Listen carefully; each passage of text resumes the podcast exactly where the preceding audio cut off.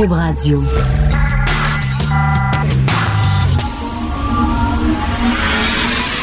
De 10 à 11. De 10 à 11. Richard Martineau. Politiquement incorrect. Cube Radio. Bon mercredi, merci d'écouter Cube Radio est politiquement incorrect. Journée importante pour le gouvernement Trudeau aujourd'hui. On dit que Justin peut-être pourrait s'adresser à la nation, parler aux Canadiens dans le blanc des yeux. Fin de la journée aujourd'hui, peut-être début de soirée, peut-être demain matin. Son chum Gerald Butts va parler dans quelques minutes. Puis après ça, lui, il va regarder comment ça va être accueilli, le témoignage de Gerald Butts. Puis après ça, il va voir comment il va faire. Mais il est temps qu'il regarde les Canadiens dans les yeux. Tu sais, ça fait cinq semaines. Hey, ça a commencé le 7 février, le, scoop euh, du, Globe, du Globe Mail. 7 février. Et je me souviens, ce jour-là, Justin Trudeau avait dit euh, les révélations du Globe Mail sont complètement fausses. D'aucune façon, nous avons fait la moindre pression ou ingérence auprès de la procureure générale. Puis là, on a vu, c'est totalement faux. C'est complètement faux. Et là, depuis ce temps-là, tout ce qu'il fait, c'est des petits clips ici, à gauche, à droite, puis des. Parce que Justin s'est dit, regarde, je suis Justin Trudeau, I'm the fucking man. C'est ça qu'il s'est dit. Là, moi, je peux charmer n'importe qui avec mon sourire, mes selfies, mes beaux yeux, tout ça. Fait que, regardez, je vais mettre tout le monde dans ma petite poche. Puis là, ça marche plus, là. Il a beau mettre des bas de toutes sortes de couleurs, il a beau sourire, il a beau euh, avoir son nouveau look, le, go au travail. Ça, c'est le nouveau look de Justin, là, tu sais. Il n'y a pas de veston, il a les manches relevées, là. Il a comme la cravate un peu relâchée, là. C'est comme, je suis au travail. Je suis là pour vous, je travaille pour vous, là. J'ai les mains sur le volant, là, puis tout ça, là. C'est son nouveau look.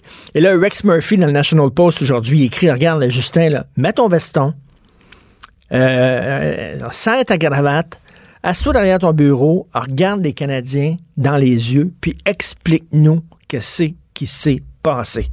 Là, là, ça finit de faire le beau, les sourires, les selfies, tous tes vieux trucs, les phrases plates, les affaires.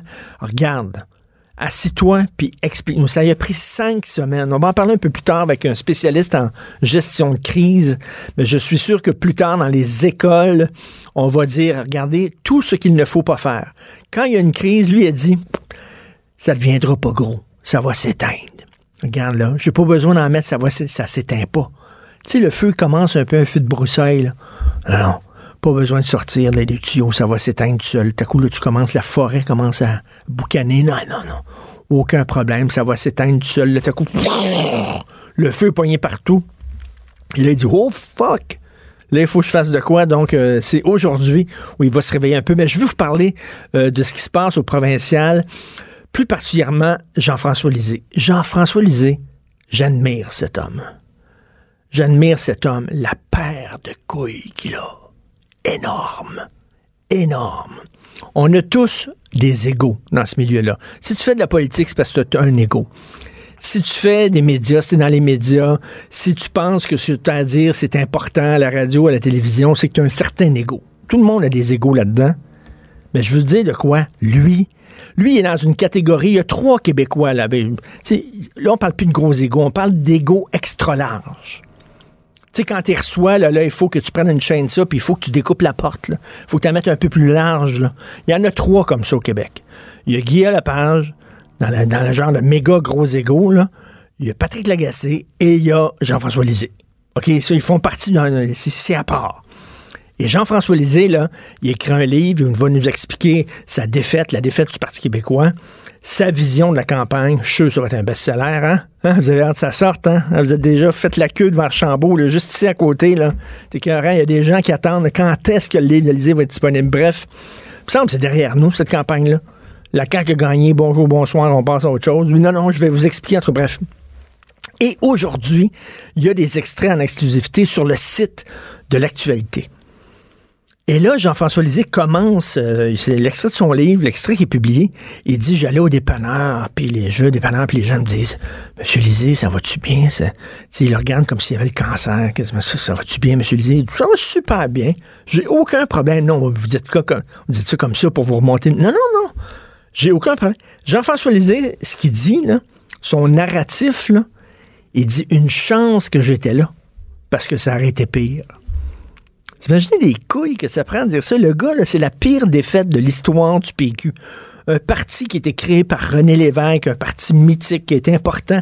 Lui, il l'a pris, il l'a sacré à terre, la pire défaite de l'histoire, puis dit Une chance, j'étais là. Aïe, aïe! Ça prend des couilles. J'aimerais ça avoir cette confiance en moi, là. C'est comme le gars, je sais pas, tu joues au soccer, tu perds 1-0, là, ton, ton adversaire gagne 1-0 parce que tu as scoré dans tes propres buts. Tu regardes les gens, tu dis, ça aurait pu être pire, j'ai pu scorer deux fois dans mes propres buts. J'ai scoré rien qu'une fois. C'est pas mal. Ça, c'est vraiment, là, moi, je suis pas rendu là voir, là, le, verre d'eau à, moitié plein, là, comme ça. En tout cas, bref, il dit une chance, j'étais là, sinon ça aurait été pire. Et là, il dit, puis là-dessus, il a raison. Il dit, il n'y a pas rien que le Parti québécois, il y a aussi un changement de paradigme. Le vent a tourné. Et c'est vrai, le Parti québécois, regarde, c'est quoi sa place, là? Si, mettons, euh, parce que, tu sais, un parti, c'est comme n'importe quoi. Si tu vends des manteaux, faut que tu te démarques des autres. Si tu vends des manteaux comme tout le monde, mais c'est plate. Canada Goose, eux autres, ils ont, trouvé leur créneau. Un créneau controversé, là, puis tout ça, mais ils ont trouvé leur créneau. Faut que tu trouves ton créneau. Alors, le PQ, ça va être quoi? La laïcité, la défense de l'identité québécoise, le nationalisme économique. la CAQ est déjà là la CAQ occupe ce terrain-là. Il n'y a pas de place pour le PQ. Alors, ça va être quoi? Les programmes sociaux, l'environnement, Québec solidaire est là. Qu'est-ce qui reste au PQ pour se démarquer? La souveraineté? C'est tout ce qui reste, sauf que les gens ne veulent pas. T'es pogné avec un produit que les gens ne veulent plus. C'est comme si t'es propriétaire d'un restaurant qui vend de la viande, la boucherie, t'es propriétaire d'un restaurant de viande, puis tout le monde est viré végétarien. C'est un peu ça, là. Puis là, tu vends de la viande, il n'y a plus personne qui en veut. Parce qu'ils sont tous véganes, végétariens, etc. Ils suivent le nouveau guide alimentaire canadien, ils prennent moins de viande, tout ça. Puis tout ton restaurant, c'est la boucherie. C'est un peu ça qui s'est passé. Avant, les, mots nation, les mots identité, les mots valeur, c'était des mots porteurs. C'était, les gens étaient fiers, la gauche s'accaparait ces mots-là, les jeunes, ça les faisait triper. Aujourd'hui, c'est des mots radioactifs. Tu dis nation, tu dis valeur, tu dis identité, on va dire t'es bien fasciste, t'es bien raciste, t'es bien fermé sur le monde, faut s'ouvrir. Que c'est ça, cette affaire-là, se séparer. Faut pas construire des murs, faut les abattre. Fait que là, soudainement, le produit que tu vends, qui était hot dans les années 70, c'est plus hot. Fait que là, tu fais quoi? Qu'est-ce qui va arriver avec le PQ? Ils peuvent pas faire du nationalisme économique, la CAQ est là, ils peuvent pas être de gauche, qui, est solidaire là, puis la souveraineté, personne n'en veut. Tu fais quoi avec ce parti-là? Alors, lisez là-dessus, il a raison. Il y a eu un changement de paradigme, ça, ça a changé. Et puis, euh, bon, même si ça aurait été peut-être n'importe quel chef, je pense qu'il se serait quand même planté. Parce que les jeunes sont plus là. La souveraineté, ça fait plus triper personne. Bref, ben là, je vous parle d'un extrait qui est passé. Mais quand même, il faut le faire en disant une chance, j'étais là, ça aurait pu être pire. Moi, je trouve que ça prend des Christie de grosses couilles dire ça. Incroyable. Quelle, quand même, assurance euh, en soi. Écoutez, bonne nouvelle. Hydro-Québec. À partir du 1er avril, il va y avoir des hausses du tarif d'électricité. Et c'est seulement 0,9 Seulement 0,9% Là, Hydro-Québec essaie de nous passer ça pour une bonne nouvelle parce qu'ils ont dit, nous autres, on voulait 1,2 On a demandé 1,2% Vous savez comment ça marche? Hydro propose une hausse, puis là, la régie de l'énergie regarde ça, puis ils disent non, c'est trop élevé, etc. Fait que là, Hydro est arrivé avec 1,2. La régie de l'énergie dit non, c'est trop élevé, 0,9. Puis Hydro-Québec, il dit regardez comment c'est une bonne nouvelle. Vous allez rien qu'avoir 0,9 de hausse. Hey, oh, c'est comme si un voleur me disait Hey, je pensais te voler 50$, mais finalement, le chambre va te voler rien que 25$. Qu'est-ce que c'est de bon gars? Hey, t'es un tabarnouche de bon voleur, toi. Merci beaucoup. Tu me laisses 25$ dans mes poches. Oh, je vous adore, Hydro-Québec. Vous êtes tellement fin. Ils nous doivent 500 millions de dollars de surplus qu'on leur a payé en surplus. Mais, puis ils nous augmentent. Ils ont, quand même les couilles de nous augmenter. Puis ils disent que c'est une bonne nouvelle. Ils nous regardent, puis c'est une bonne nouvelle. Eux autres aussi, ont des couilles en or. Le boss d'Hydro-Québec, là, Ouh! Tu regardez les Québécois en disant on vous augmente et c'est une bonne nouvelle. Je vais te voler, Richard, mais c'est une bonne nouvelle parce que je te vole rien que 50% de ce que je voulais te voler. Merci beaucoup, Hydro-Québec. Vous êtes tellement fin. Il y a un casino privé qui est ouvert sur une réserve amérindienne, le casino Playground à, Kanawake. Et d'ailleurs, Guy Lafleur et Larry Robinson, deux anciens du Canadien de Montréal, qui ont fait la promotion de ce casino-là. Il y a 300 appareils de loterie vidéo dans ce casino-là, complètement illégal. Illégal. T'as pas le droit. Les casinos, c'est des casinos d'État. tu n'as pas le droit au Québec d'ouvrir un casino privé. Alors, eux autres, ils ont ouvert un casino avec 300 appareils de loterie vidéo dedans, alors que les lois sont claires. Tu n'as pas le droit d'avoir plus de X appareils de loterie vidéo dans ton établissement. Eux autres s'en sac. Alors, ils vendent du pot en vrac, t'as pas le droit. Ils vendent du hache sur les réserves, t'as pas le droit. Ils vendent des jujubes aux potes, ils vendent des muffins aux potes, tu n'as pas le droit. Il n'y a aucun problème, eux autres en vendent. Puis là, ils ont une loterie vidéo. Et là, il y a M. Sergakis, vous savez, qui, représente tous les restaurants, puis les bars, puis les clubs, puis qui, qui dit Attends une minute, là, wow, wou, wou, wou. Nous autres, là, nos établissements sont en train de perdre énormément d'argent parce qu'on euh, n'a plus le droit de fumer dans les bars maintenant. On a. Pensez-vous qu'on peut fumer dans un casino ces réserves amérindiennes? Ben oui. Ben oui. Pensez-vous que ces réserves amérindiennes, ils te cartent avant de te vendre du pot? Ben non. Ben non, ils te cartent pas. Pensez-vous qu'ils te cartent avant de vendre des cigarettes? Ben non. Ben non, il n'y a aucun problème. Fait que là, lui, il dit, écoute, il me semble que la loi devrait être faite pour tout le monde. Tu sais, on dit ces temps-ci, il faut s'ouvrir à la communauté autochtone, puis il faut, reconnaître leur importance, puis on est quand même, on a volé leur terre, puis etc. Puis je comprends tout ça, puis c'est vrai, puis bon, faut... Mais à un moment donné, c'est à deux sens. Sais, l'ouverture, le respect de l'autre, c'est une, autoroute à deux sens. Puis des droits, ça vient aussi avec des devoirs. Oui, on vous respecte, votre, votre culture ancestrale, puis tout ça, mais Christy, il y a des lois.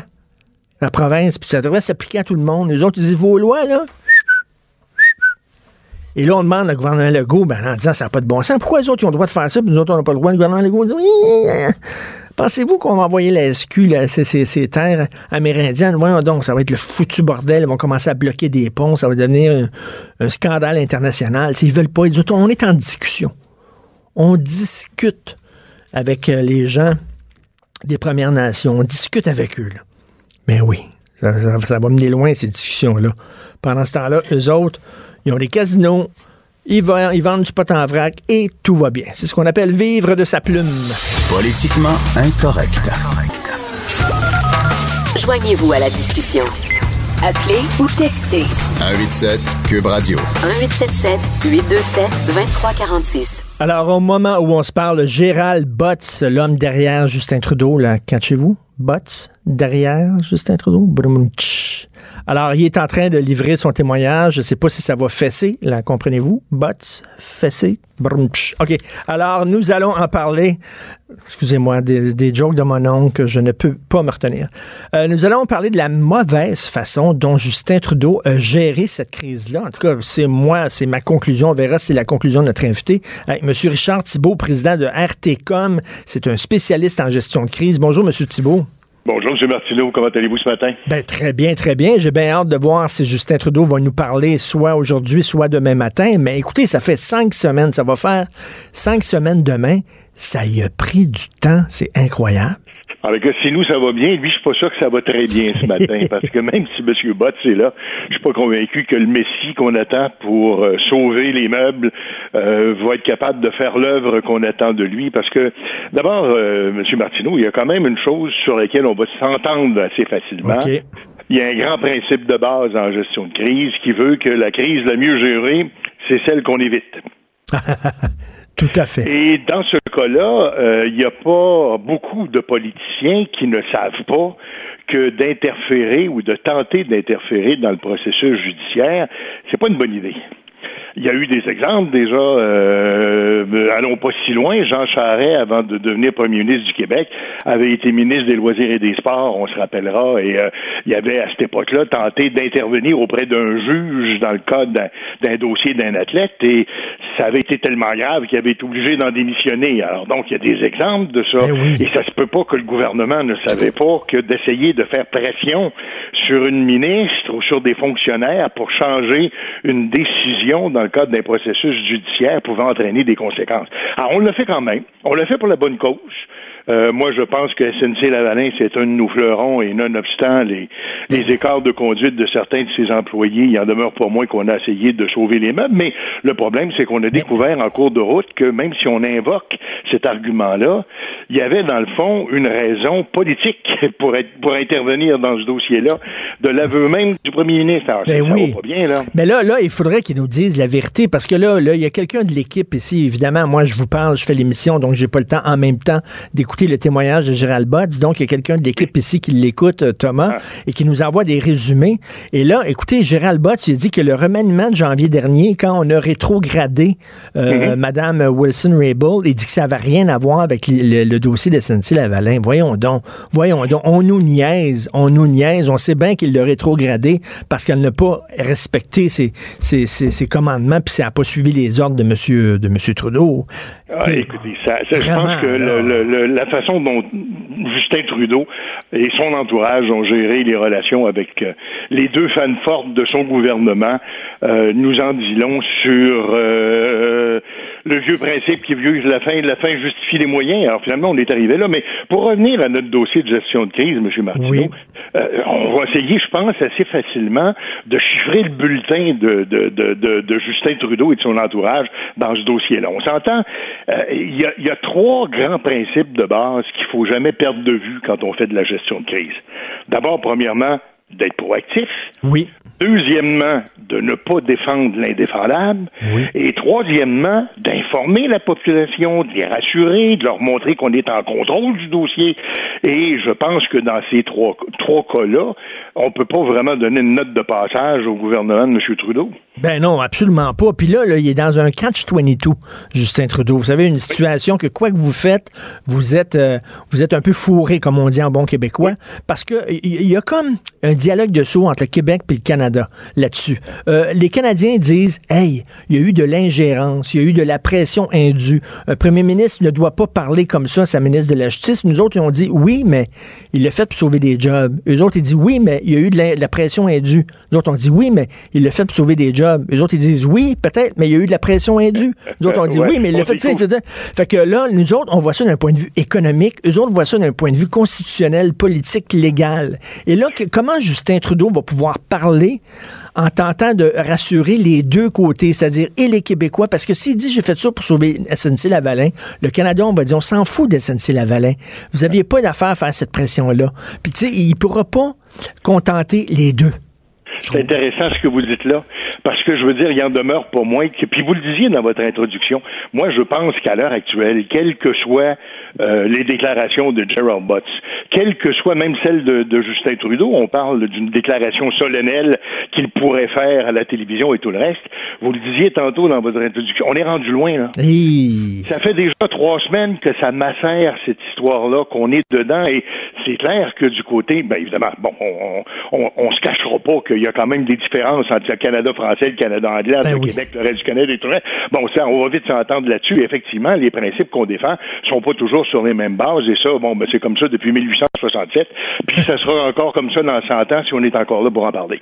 Mais cela dit, il en demeure pas moins qu'au Québec, vous avez raison, on était prêt peut-être à passer l'éponge, sa cote était bonne, mais là, il y a des gens qui commencent à se réveiller, qui commencent à se dire, hey, là, un instant, là, il nous a caché des choses. Et Ben ça, je pense que pour un politicien, c'est un péché mortel, ça, que d'essayer de passer tout ça en catimini, de cacher des choses. Et à toutes les semaines, à tout, pour pas dire à tous les jours, il y a des nouvelles révélations qui nous amènent à penser que ce qu'on nous a raconté, c'était pas tout à fait ça. Mais, je trouve qu'il manquait un Richard Thibault au- à côté de lui.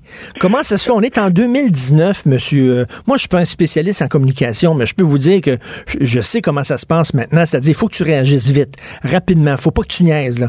Mettons, je sais pas, Perrier, euh, il y a une bouteille qui a un petit peu trop de gaz. euh, ça peut euh, ça peut rendre les gens malades. Perrier attendra pas. Ils vont attendre une demi-heure. Ils vont tout retirer leur bouteille des rayons. faut que ça se fasse vite. Avec les médias sociaux maintenant, les gens, ils veulent, ils s'attendent à ce que tu réagisses rapidement. Hey, cinq semaines, puis il avait rien dit. Cinq semaines. Allô, on est, en 2019.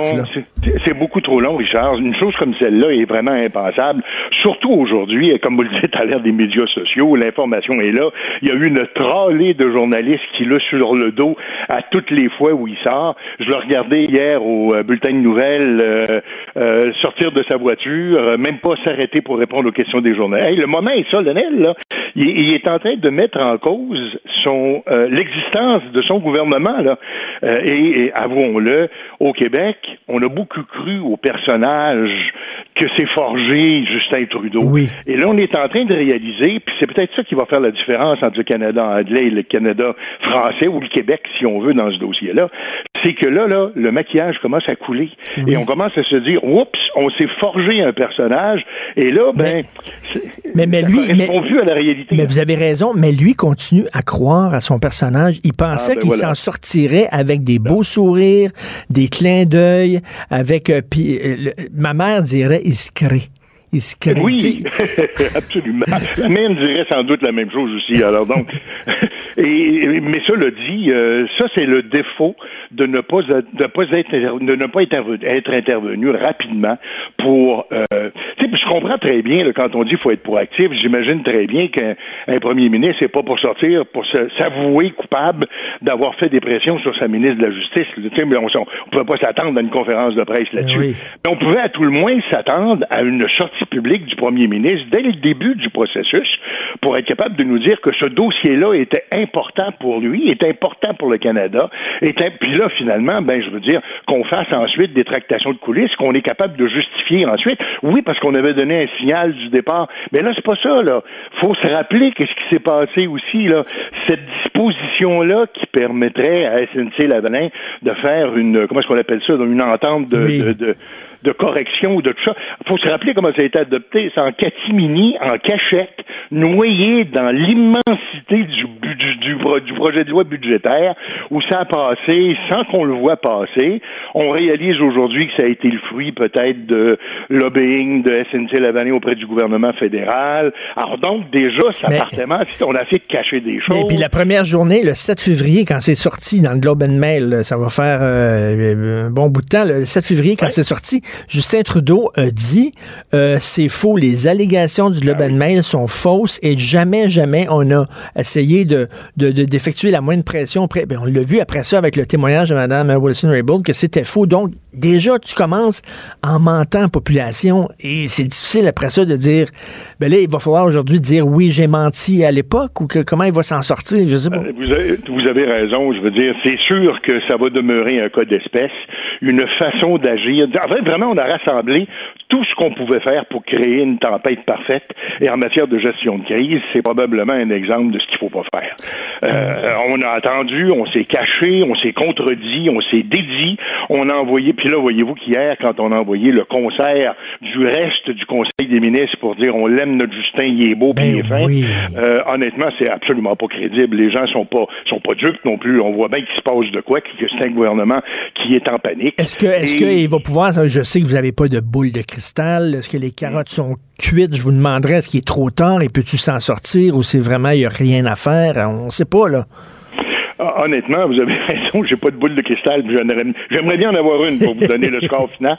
Mais honnêtement, euh, pour en avoir géré depuis euh, depuis 30 ans des crises, peux vous dire qu'un gouvernement qui est aussi mal foutu, là, 15 jours, trois semaines après un événement comme celui-là, vous savez, je me rappelle d'un vieil adage à l'Assemblée nationale, j'avais entendu un jour un policier dire quand on est plus cru, quand on fait de la politique, on est cuit. On est cuit. c'est très bon, ça.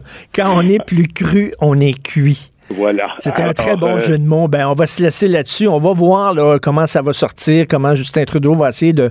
Comment on dit ça, de remettre le, remettre le dentifrice dans le tube. Oui, ouais, c'est pas évident de remettre le dentifrice dans le tube. Mais je peux vous dire que, honnêtement, euh, encore une fois, pour en faire depuis longtemps, quand, euh, le, quand le, vin est versé, il faut le boire, disait aussi l'adage. Alors, on va toutes les... tiré, pardon, faut le ah. boire. Alors, il est tiré, je pense. On va toutes les sortir. Après la pluie vient le beau temps. Ah, il n'y a aucun problème. Regardez, on pourrait s'en parler comme ça jusqu'à demain matin, mais chose certaine, on va voir qu'est-ce qui va arriver aujourd'hui avec Gerald Butts.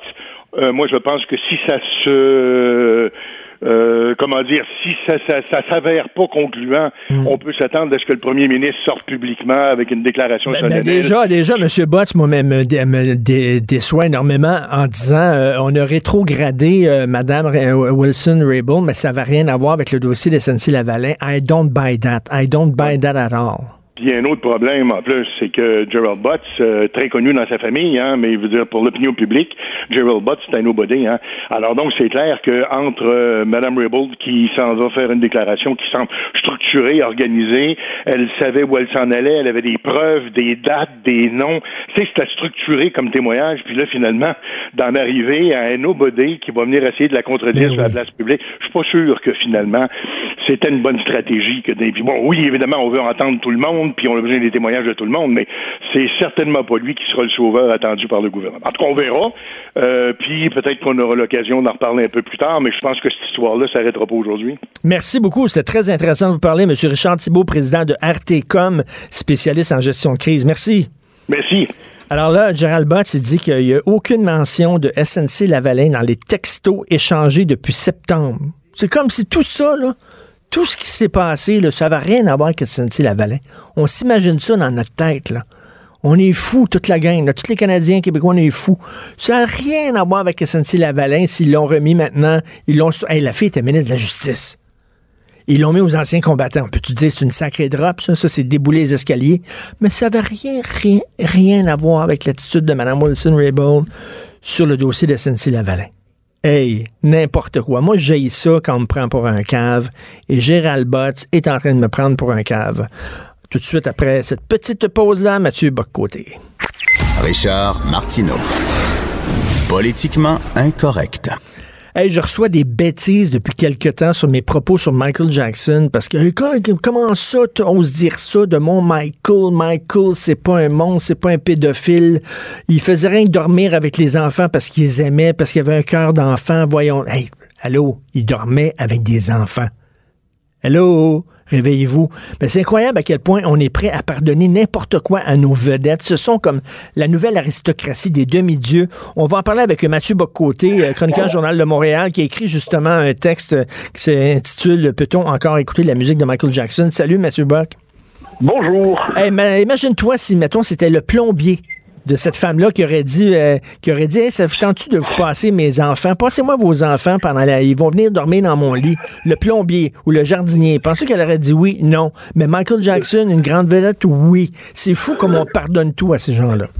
Ah ben ça c'est le réflexe du pardon à notre époque. Ce sont les nouveaux demi-dieux, ce sont euh, c'est les, figures divines investies d'une forme d'aura, de pouvoir. Donc on pardonne tout ce qui est évidemment impardonnable dans les circonstances. Euh, il n'y a personne qui devrait être au-dessus de la loi, personne ne devrait être au-dessus de la norme commune et de la décence commune. Et là, la question, c'est est-ce qu'on a encore le droit d'écouter du Michael Jackson? Moi, je l'avoue, j'aime beaucoup la musique de Michael Jackson. Je triple là-dessus. C'est un plaisir coupable ou pas coupable, je sais pas. En tout cas, bref, puis il n'y a personne qui va me dire que je vais arrêter d'écouter la musique. Puis là, il y a des stations de radio privées. En même temps, c'est des stations de radio privées. Ils ont le droit de faire ce qu'ils veulent. C'est une, entreprise privée. S'ils veulent pas diffuser du Michael Jackson, bon, c'est leur décision. Mais je trouve que c'est encore l'histoire d'effacer. On veut effacer l'histoire. On veut enlever tel statut de tel politicien parce qu'on a découvert quelque chose sur lui. Euh, on, efface euh, un comédien dans un film parce que, bon, il y a des allégations, etc. On est là, dans, une, dans une drôle d'époque, euh, Mathieu. Ben, c'est une confusion généralisée, je crois. C'est-à-dire, d'un côté, il y a l'individu qui, s'il est coupable de quelque chose, doit être condamné sans la moindre doute.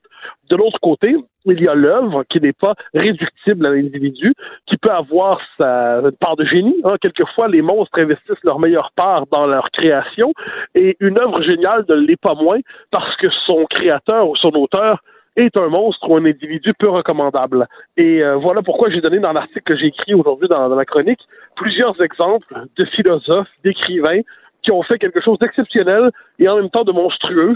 Et on pourrait dire ça aussi de cinéastes, de penseurs, de philosophes, d'écrivains. Donc, en disant, est-ce qu'on doit cesser de les lire et de reconnaître leur génie parce qu'une part d'eux-mêmes était aussi monstrueuse, à mon avis, bien sûr que non. Euh, l'humanité est complexe. Il y a en chacun de nous une part d'ange, une part de démon, il y a une part médiocre. Et le génie, le propre de l'humanité, c'est d'être capable d'accepter cette complexité où rien n'est simple. Et écoute, moi, je pense que quand tu es un artiste et tu, euh, tu crées une œuvre d'art, c'est comme... Euh, c'est comme accoucher d'un enfant, c'est-à-dire que ton enfant ne t'appartient plus, là, sa vie propre, il mène sa propre vie. Quand tu es un artiste, accouches d'une œuvre, les gens se s'emparent de ton œuvre, les gens, ça devient leur œuvre à eux autres. moi, quand j'écoute du Michael Jackson, ça me ramène des souvenirs, ça me ramène à une époque. C'est ma chanson, j'en fais ce que j'en veux. Il va falloir à un moment donné apprendre à dissocier l'œuvre de l'artiste. Ben, je vais donner deux exemples, hein. c'est-à-dire d'un côté Louis Ferdinand Céline, c'est l'exemple convenu là-dessus, hmm. mais qui vaut la peine qu'on y revienne. Voyage au bout de la nuit, c'est une réinvention exceptionnelle de la langue. Il y a un génie exceptionnel dans Voyage au bout de la nuit. Et en même temps, il y a Bagatelle pour un massacre et euh, quelques autres titres, des pamphlets de Céline, où il y a un, appel au meurtre des Juifs. Donc, l'antisémitisme délirant et maniaque. Je donne l'exemple d'Heidegger, philosophe euh, incompréhensible selon plusieurs, mais généralement considéré comme un, des grands, sinon le grand philosophe du XXe siècle, qui s'est aussi compromis avec les nazis. Et on, on découvre aujourd'hui à quel point l'antisémitisme pénétrait en profondeur une partie de sa pensée. Est-ce que ça en fait un moins grand philosophe? Non, mais ça nous oblige à lire en acceptant que ceux qu'on lit ne sont pas, euh, comme je dis, anges ou démons, ou quelquefois même ils peuvent être démons, disons ça comme ça. Euh, c'est terrible. la part dominante de leur être est mauvaise, mais ils ont été capables d'extraire de tout cela une œuvre qui mérite qu'on s'y attarde. Mais c'est l'humanité dans sa complexité infinie. C'est ça, mais on veut plus de complexité. On veut, on veut des gens simples, soit tout bon, soit tout, euh, tout mauvais, alors que l'humanité se situe quelque part entre les deux. Je vais rajouter un exemple aux exemples que tu as donnés, Mathieu Bock. Moi, j'ai étudié en cinéma à l'Université Concordia et une des grandes cinéastes au monde, je m'excuse, mais c'est Leni Riefenstahl. C'est une très grande réalisatrice qui faisait des films de propagande pour Hitler. Je veux dire, ces films, ces films au point de vue... le triomphe de la volonté. Exactement. Au point de vue du contenu, c'est absolument nauséabond, c'est abject, c'est dégueulasse mais écoute, la façon dont on réalisait ses films, elle était une artiste avec un grand A. Oui, oui, puis on pourrait donner un exemple plus contemporain qui touche moins au, euh, au drame de l'histoire du 20e siècle, Woody Allen. Bon, c'est complexe, Woody Allen. Qu'est-ce qu'il y a de vrai, qu'est-ce qu'il y a de faux dans ce qu'on lui reproche? C'est compliqué. Puis Woody Allen, plus encore, il a plongé dans ses névroses, ses propres névroses à lui, sexuelles, affectives, pour bâtir une œuvre, euh, une cinématographique absolument exceptionnelle. Est-ce qu'on doit désormais déprogrammer Woody Allen à cause de ça? Et est-ce qu'on doit s'interdire de regarder House of Cards? Parce que Kevin Spacey, euh, dans les circonstances, semble être un individu qui était bien moins recommandable qu'on le croyait? Donc, on peut multiplier ces exemples-là.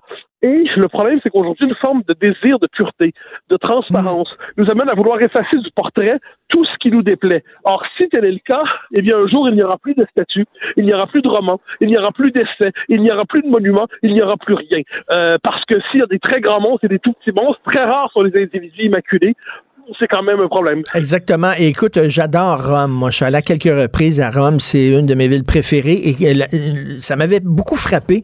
Dans certains quartiers à Rome, tu as sur certains édifices des bas-reliefs à l'effigie de Mussolini, OK?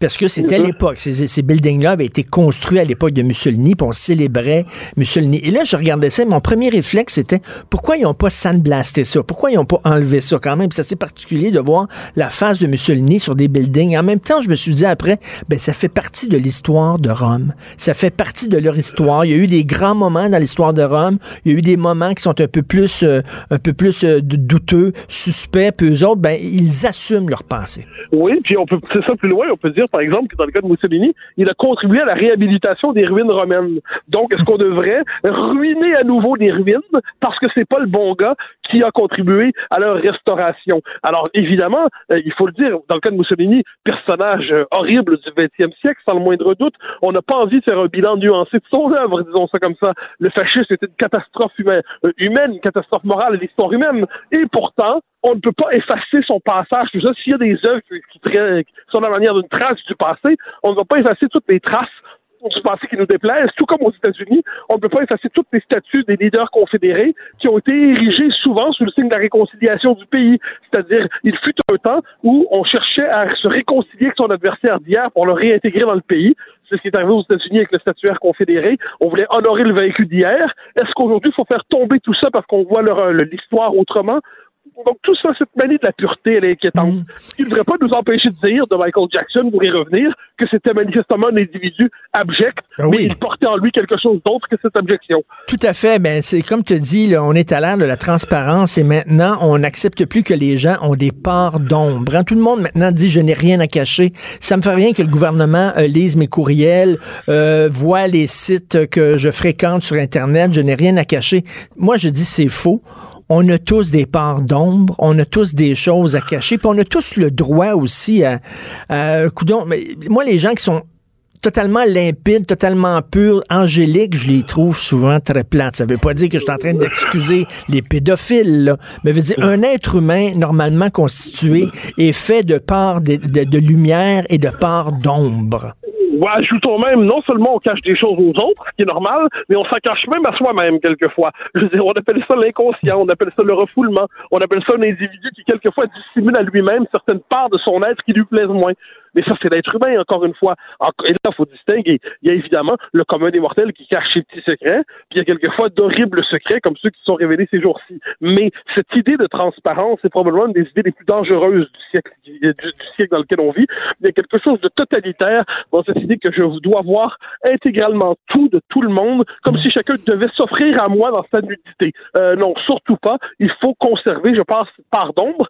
Quelquefois, et d'ailleurs, elle sert à refouler la plus mauvaise part de soi qu'on sait qu'on doit cacher parce qu'elle n'est pas montrable. C'est, mais j'y reviens, de- de- diable de bête humaine, pourquoi n'est-elle pas cet ange?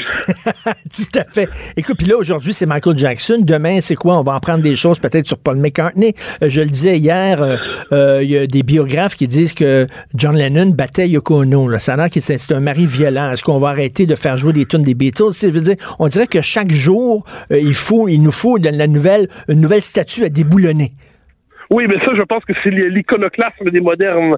C'est-à-dire, il y a toujours une nouvelle toile à déchirer, une statue à jeter par terre dans cette quête de pureté qui nous ramènera un jour au point zéro. Alors que, normalement, il faudrait plutôt assumer l'histoire contradictoire du genre humain et ça touche aussi le domaine de l'histoire des arts. Et là, écoute, en même temps, là, si tu oses dire des choses sur Michael Jackson, moi, j'ai reçu des, des, courriels de bêtises et tout ça. Il va falloir à un moment donné aussi que les gens arrêtent de voir les artistes comme des demi-dieux et qu'ils voient que ce sont des gens faillibles comme n'importe qui. Euh, comme n'importe qui, ce sont des humains. Pourquoi on n'accepterait pas, pourquoi on accepte des choses des artistes qu'on n'accepterait pas de la part de, de n'importe qui d'autre, d'un commis de bureau, d'une réceptionniste, d'un plombier, d'un ébéniste, mais un artiste, ah, lui, ah, il est extravagant, lui il est spécial, c'est un artiste. Oui, puis je note par ailleurs des gens qui disent, qui écrivent, je l'ai vu ces jours-ci, ah, tout ça est faux, tout ça est mensonger, mon Michael à moi était parfait. Et là, on a envie de dire aux gens, attachez-vous à d'autres choses que des idoles entretenues par le système du divertissement mondialisé. Attachez-vous à vos proches, attachez-vous à une œuvre, mais cessez de croire que vous avez besoin d'aimer des demi-dieux pour exister. Mais Euh, vous que- pouvez aimer sa musique sans croire que c'était un ange. Est-ce que ça, est-ce que ça se peut que l'homme a besoin de croire? Mais Et là, évidemment. étant donné qu'on ne croit plus, je sais pas, on, on a besoin de transcendance, on a besoin de s'accrocher à quelque chose de plus grand que nous. Puis là, bon, euh, euh, Dieu, euh, mauvaise presse, il y a aucun, avant c'est le communisme, mais là, il y a aucun système qui nous fait vraiment triper. On n'a plus d'utopie politique. Et maintenant, la seule, la seule objet de transcendance qu'on a, c'est les vedettes. Ouais, mais je pense que c'est Chesterton qui disait de mémoire, le problème lorsqu'on cesse de croire en Dieu, ce n'est pas qu'on ne croit plus en rien, c'est qu'on croit en n'importe quoi. et, euh, et je trouve qu'il y a beaucoup de vrai là-dedans. C'est-à-dire, le besoin d'absolu n'est pas disparu, mais il s'est décomposé, s'est ramené sur des choses plus petites finalement que la figure de l'éternel. Et d'aujourd'hui, ben, on dit- justement, on déifie euh, un peu n'importe quoi, à défaut de se tourner vers cet étrange mystère qui nous échappe. Est-ce qu'on croit, est-ce qu'on croit pas, ça appartient à chacun. Mais ce qui est certain, c'est qu'on est prêt à croire en n'importe quoi aujourd'hui. Et Ça, c'est vrai. Et qui a dit cette phrase-là, euh, Mathieu? Chesterton. Chesterton, ben oui. Chesterton, un écrivain que j'aime beaucoup, un anglais converti au catholicisme, co- probablement un des plus grands écrivains du 20e Et siècle. qu'on redécouvre cette année, là, il y a plusieurs ouvrages qui ont été écrits sur Chesterton que moi je connaissais absolument pas, puis il y a plusieurs livres. Écoute, Mathieu, c'est tellement un plaisir de parler avec quelqu'un qui est lettré, quelqu'un qui a des lettres, quelqu'un qui a de la culture, quelqu'un qui a de la mémoire. Merci beaucoup d'être là. Merci, Mathieu. Merci infiniment, c'est très gentil. Salut. Mathieu Bock, côté Alors, son texte s'intitule Peut-on encore écouter la musique de Michael Jackson? Est-ce que, Hugo, on s'en va tantôt à la pause? Là, c'est Gerald Butts qui continue. Euh, écoute, elle a refusé le ministère des Affaires autochtones. Je sais pas ce qui est, mais en tout cas, il a l'air vraiment à minimiser ça en disant ça n'a rien à voir avec SNC-Lavalin. Et je le répète, j'aime pas ça, moi. Je trouve que si c'est ça la ligne de défense, parce que regarde, là, OK, il ne travaille plus officiellement dans le gouvernement, il ne travaille plus officiellement avec Justin Trudeau, mais ils se parlent. Les deux-là, ils se téléphonent, ils se parlent. Ils ont coordonné leurs affaires. Tu vas dire ça, Gérald, puis moi, on va dire ça. Gérald est en train de dresser la table pour euh, la déclaration de Justin Trudeau. Puis si c'est vers ça que s'en va Justin Trudeau en disant là, ça n'a rien à voir avec SNC Lavalin, ce qui s'est passé avec la ministre de la Justice. Martineau, franchement, même avec les cheveux gris, il reste un animateur très coloré. De 10 à 11. Politiquement incorrect. Cube Radio. Alors, on revient bien sûr sur euh, le témoignage de euh, M. Gérald Botts et euh, le témoignage éventuel, soit aujourd'hui, soit demain, la déclaration, l'appel au peuple ou à la nation, appelez ça comme vous voulez, de Justin Trudeau qui va enfin sortir de son mutisme, qui va nous regarder dans les yeux et qui va nous expliquer sa vision des choses. Nous allons parler avec M. Pierre Paulus, ministre du cabinet fantôme de la Sécurité publique des services frontaliers de la protection civile pour le Parti conservateur du Canada. Bonjour, M. Paulus. Bonjour, M. Martineau. Est-ce que vous avez eu le temps de regarder un peu le, le témoignage de M. Botts? Oui, absolument. J'étais, j'étais là-dessus juste avant de communiquer avec vous pour, euh, depuis le début. Puis j'imagine que ça vous a totalement convaincu. pas vraiment. Écoutez, euh, finalement, M. Botts n'a pas, a tout simplement confirmé qu'il y avait eu. euh, dans le fond, Mme Rabel avait été très précise dans son témoignage sur le passé, était pointu des faits, des dates, des, personnes. M. Botts a confirmé que ça avait eu lieu. Là, a essayé, par contre, de, diminuer l'importance. Il a essayé de mettre ça, de relativiser, relativiser voyons, excusez-moi, relativiser euh, les faits, mais reste que ça fait juste confirmer que ce que Mme euh, Wilson-Raybould a dit est là. Mais ce qu'il dit, ce qu'il dit aussi, c'est que s'il y a eu un remaniement, c'est-à-dire que si on a pris Mme Wilson-Raybould puis on l'a mis euh, aux affaires des anciens combattants, on l'a enlevé du ministère de la Justice, ça n'avait rien à voir avec le dossier de SNC-Lavalin. Hey, come on! C'est ce qu'il essaie d'expliquer, mais écoutez, en même temps, une nouvelle information dans son témoignage qu'on apprend, c'est que le 6 janvier, euh, Mme Philpott est en communication avec M. Trudeau pour euh, le remaniement. Et là, Mme Philpott a soulevé, elle levé un, un drapeau, un flag à M. Trudeau en disant, écoute, là, euh, pour Mme Raybould, si tu changes de place, c'est en lien avec SNC-Lavalin. À ce moment-là, M. Trudeau dit non, non, non, ça n'a rien à voir. Donc, c'est une nouvelle information qui, qui avait déjà une conversation entre Mme Raybould et Mme Philpott au sujet de ce problème-là. Ben oui, mais ce qui est difficile à comprendre, c'est que, bon, euh, Mme Wilson-Raybould et Mme Philpott restent au sein du Parti libéral. C'est assez particulier. Ils sont-ils en train de préparer un putsch? Ils sont-ils en train de Ah, dire peut-être que. Justin va tomber, puis là, les deux femmes, ils vont, ils vont se mettre ensemble pour essayer de le remplacer? C'est quoi qui se passe? Là? Ben, écoutez, c'est sûr qu'on peut faire l'analyse qu'on veut. Euh, pour moi, je veux dire, je suis en politique, je regarde ça à partir du moment où euh, c'est des ministres qui, qui, qui carrément euh, disent on n'a pas confiance en notre premier ministre ou au cabinet, Oui. euh, mais demeurent dans l'équipe libérale. Ben oui. Donc, pourquoi? C'est de dire on veut rester là, mais on attend que les autres s'en aillent. c'est, très, très, très bizarre, mais ça peut vouloir dire ça, effectivement. Ben oui, c'est bizarre. Ou euh, soit c'est Thelma et Louise, là, les deux filles qui se jettent en bas de la falaise dans le char. Là, je sais pas là, exactement c'est quoi euh, qui se passe. Euh, mais bon, est-ce que vous pensez que Justin Trudeau va s'adresser à la nation? Parce que ça, ça fait cinq semaines. Le Rex Murphy aujourd'hui est tellement drôle dans le National Post. Il dit, écoute, là, arrête avec tes bas, tes selfies, tes, tes beaux sourires, tes selfies, puis tout ça. Dis-nous ce qui s'est passé. Euh, on attend ça. de là. Et depuis le début, écoutez, depuis le début, pensez-y, là, s'il n'y avait vraiment rien eu de grave, là, pourquoi qu'après une journée ou deux, là, le premier ministre n'est pas arrivé pour dire hey, écoutez-moi bien, voici les faits. Bang, bang, bang. On passe un autre appel. Mais non. Ça a été des, des lignes de com qui ont changé tous les jours. On ne savait plus quoi dire. Quand tu es premier ministre, tu as une équipe de, de- de centaines de personnes autour de toi pour t'aider, puis que tu n'es même pas en mesure de sortir de là, ben c'est parce qu'il y a quelque chose. Il y a de quoi cacher. là. C'est ce que là- notre euh, a dit. Il y a de quoi cacher. Ça se peut pas. Tu peux là, pas euh, t'empêtrer là-dedans. J- J'ai envie de dire à M. Bott, il dit, aucun problème. Tu dis, ah oui, il n'y a aucun problème. Mais comment ça se fait, t'es plus là, toi? Comment ça se fait, t'es plus dans l'équipe? Comment ça que t'es. parti? Pourquoi t'es parti s'il n'y a, pas- a de problème? Tu sais, il est arrivé à un moment donné, il a flyé, il a, il a décollé avec tout le monde, puis là, ben, aujourd'hui, il vient témoigner. Puis en tout cas, puis finalement, son témoignage n'est pas explosif. Son témoignage pour nous, ben, j'ai juste confirmé. Dans le fond, il confirme que Mme Raybould a eu des, discussions. Puis là, le fait que le, 6 janvier, maintenant, on apprend que le 6 janvier, Mme Philpott a dit M. Trudeau, euh, tu veux la tasser à cause de, de SNC-Lavalin, ça vient juste rajouter encore un élément de plus, là. Et c'est très bizarre la façon dont c'est perçu cette affaire-là au Québec et au Canada. Moi, ça me fascine de voir la couverture canadienne et la couverture québécoise. Moi, j'avoue que dans ma tête, je pense plus du côté du Canada anglais. Je suis désolé.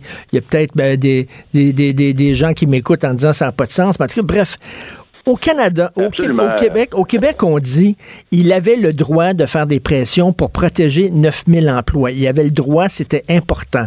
Du côté du Canada anglais, on dit la fin ne justifie pas les moyens. Peut-être que oui, il faut sauver SNC-Lavalin, c'est un autre dossier. Cela dit, il faut respecter le processus et tu dois respecter le, le mur qui devrait y avoir entre le juridique et le politique. Alors, ça, c'est ce qui fâche les Canadiens. Et nous autres, on dit on s'en fout du mur entre le politique et le juridique. C'était pour protéger des jobs. Et on dirait que ces deux discours-là s'affrontent et ne peuvent pas se s'accorder. Vous avez raison. Euh, écoutez, dès le début, euh, c'est moi qui étais sur le dossier, puis il fallait, j'étais en entrevue, la première semaine, les premiers jours, j'étais attaqué par les médias québécois parce qu'il fallait que je défende pourquoi nous, on s'opposait à M. Trudeau dans ce dossier-là. Après, pendant que le Canada de l'autre côté, déchirait leur chemise, il y avait 10-12 pages par jour dans le Globe and Mail National Post. Puis là, il y a tranquillement, pas vite, les commentateurs ont fini par voir, OK, finalement, faut mettre de côté l'aspect job, il faut voir l'aspect politique puis judiciaire, l'interférence. Et, souvent, encore là, ben, il y a de la confusion. Les gens disent, oui, mais c'est normal d'avoir des discussions dans un cabinet. Oui, dans un cabinet ministériel, c'est sûr qu'il y a des discussions, mais le procureur général, c'est différent. Le procureur général, il doit être indépendant, ne doit pas subir de pression. C'est ce côté-là que là, ça, fait, ça a pris quelques, quelques semaines finalement à faire comprendre. Mais mais mais il y, a, comme un consensus chez les commentateurs québécois. Je regarde, je lis Le Devoir, je lis la presse, le Journal de Montréal, Michel Gérard, puis tout ça. Puis eux autres, ils ont l'air à dire l'important, c'est de sauver SNC Lavalin coûte que coûte, quelles que soient les méthodes utilisées. Moi, je dis non, attention, la fin ne justifie pas les moyens. Il y a un processus à respecter. Vous avez raison. Il faut protéger notre système de justice, l'état ben de droit, la primauté du droit. Je veux dire, euh, des façons de faire. Euh, si on est prêt à accepter ça, ça veut dire qu'on est prêt à accepter les façons de faire des dictatures, je veux dire, des pays ben qui n'ont pas de système de droit. Puis, moi, je ne veux pas accepter ça. Mon parti non plus. Oui, les emplois, ces gens-là qui ont des, des emplois, c'est important, mais on peut pas comme vous dites, coûte que coûte, euh, changer une décision, euh, faire, faire euh, s'ingérer dans le système de justice comme ça. mais, c'est spécial de voir qu'au Québec. pas ça. Ben non, absolument pas. C'est inacceptable, quelle que soit la fin. Mais on dirait au Québec, ils comprennent pas ça. Absolument. Puis je fais remarquer à vos auditeurs là, que les conservateurs, on est, on, sur la même ligne avec le NPD. Le NPD qui est le parti reconnu pour être le, le parti qui défend les employés, les syndicats, sont d'accord avec nous. Demande enquête, demande que justice soit faite dans ce dossier-là. Euh, puis il y a juste le bloc qui était parti de son côté, puis le bloc est complètement dans le champ. Là. Euh, mais les deux partis d'opposition majeure, NPD et conservateur, on s'entend. Donc, c'est pas euh, idéologique, c'est pas l'idéologie conservatrice, c'est vraiment des gens qui, avec un recul, se disent on vit dans la primauté du droit, dans un état de droit. Ben oui. ben oui. on s'entend les deux parties. Mais il y a un problème, vous le disiez, c'est que on devrait séparer le ministre de la Justice, la procureure générale. Le ministre de la Justice fait partie d'un cabinet, c'est un membre politique, fait partie du politique. Le procureur général devrait, lui, au contraire, être indépendant. Donc, ça n'a pas d'allure que le procureur général siège au cabinet du au cabinet de ministre. Il y a quelque chose de pas de sens là-dedans. qu'on peut avoir là-dessus, mais écoutez, laissez-moi passer mon, mon collègue Rob Nicholson, qui a été six ans et demi euh, ministre de la Justice, procureur général dans le cabinet Harper, a dit qu'il n'a jamais, jamais eu à subir ce genre de pression-là sur des décisions qui relevaient du procureur général. Donc, à partir du moment où on sait qu'on n'a pas à faire de pression politique sur un procureur général, on a qu'on n'a pas d'en faire, tout simplement. Une discussion de cabinet, c'est une chose, mais des discussions dans le bureau du premier ministre avec les adjoints du premier ministre, ça, c'est différent. donc, si on avait eu deux rôles séparés, puis que le, procureur général avait été indépendant, peut-être la situation serait arrivée quand même. On aurait dit au procureur général, viens dans le bureau pour que je te parle. ben oui. Euh, est-ce qu'il est, trop tard, selon vous? Est-ce qu'il va pouvoir euh, remettre le dentifrice dans le tube, euh, Justin Trudeau, là? Ben écoutez, c'est sûr que les gens vont dire ben, les conservateurs, ça vous, ça vous sert. Ben oui. oui, politiquement, ça nous sert, mais d'un point de vue beaucoup plus fondamental, euh, je crois que la situation est, est importante, critique, et Justin Trudeau a perdu le, l'autorité morale de gouverner notre, pays. J'ai bien hâte de voir ce qu'il va dire ce soir. J'espère qu'il ne sortira pas un mouchoir pour en dire je m'excuse. C'est plus fondamental que ça à un moment donné.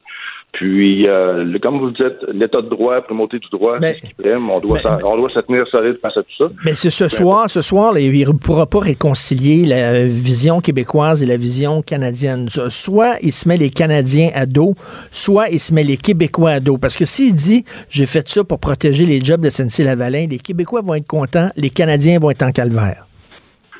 Oui, mais à côté, il faut faire attention en pensant que les Québécois pensent tous la même chose. Là. ce qu'on voit dans les médias, c'est une chose, mais il reste qu'il y a eu un sondage qui a été fait cette semaine. 84% euh, des Canadiens, incluant les Québécois, pensent qu'il devrait y avoir une enquête de la GRC. Donc, euh, les Québécois sont pas fous, euh, voient ce qui se passe, puis à un moment donné, ben, ça va être M. Trudeau de répondre à ça. Et là, on dit tout le temps qu'on voit, c'est facile de, gérer puis d'être bon quand ça va bien. On voit ce qu'on a dans le ventre quand ça va mal. Là, on va voir ce que Justin Trudeau a dans le ventre. On va voir le vrai Justin Trudeau. Parce que lui, je pense qu'il a surestimé ses forces. Il a surestimé son charme en disant, je vais m'en sortir avec des beaux sourires, des petits clins d'œil, des petites lignes faciles. Finalement, ça n'a pas marché pantoute. Les gens disent, non, non, non. Montre-nous de quelle boîte tu te chauffes. Regarde-nous dans les yeux. J'ai hâte de voir le nouveau Justin Trudeau ce soir ou demain. Des lignes de communication, euh, faire, euh, faire du spectacle, c'est là qu'on voit que ça a une limite. Puis quand on est en charge d'un pays, ben, cette limite-là, je crois qu'elle est atteinte par M. Trudeau. Merci beaucoup, M. Pierre Paulus. Merci du Parti conservateur du Canada. Merci. Ben, hâte de voir ça. Il est comme dans la marde. Il est comme dans l'eau chaude. Je sais pas comment ils vont s'en sortir. Puis euh, M. Paulus, il dit qu'il n'y a, pas, il y a pas de il n'y a pas de consensus au Québec. Moi, je lis, là.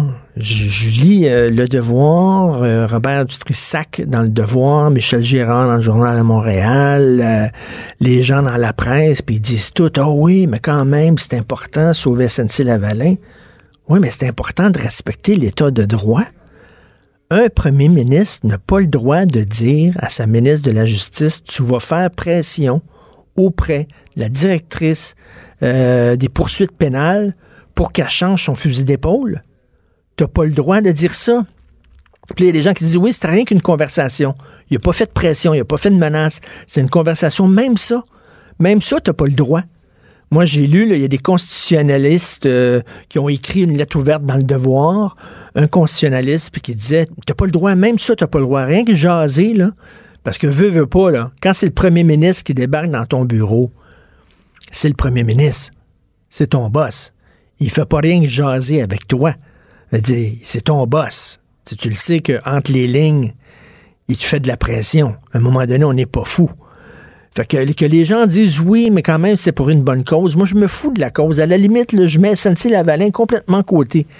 Tu n'as pas le droit de faire ça pour n'importe quelle cause que ce soit.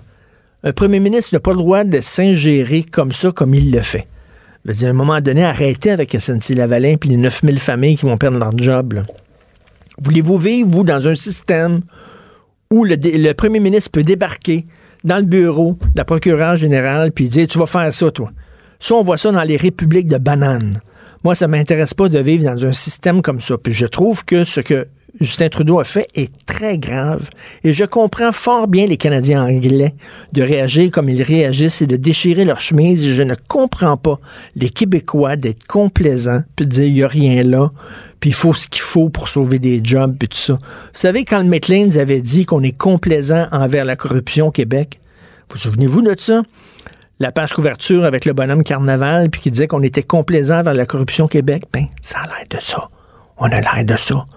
On dit, oh, il n'y a rien là, c'est la Valence qu'ils ont fait, il faut les sauver. On a l'air complaisant. Cube Radio.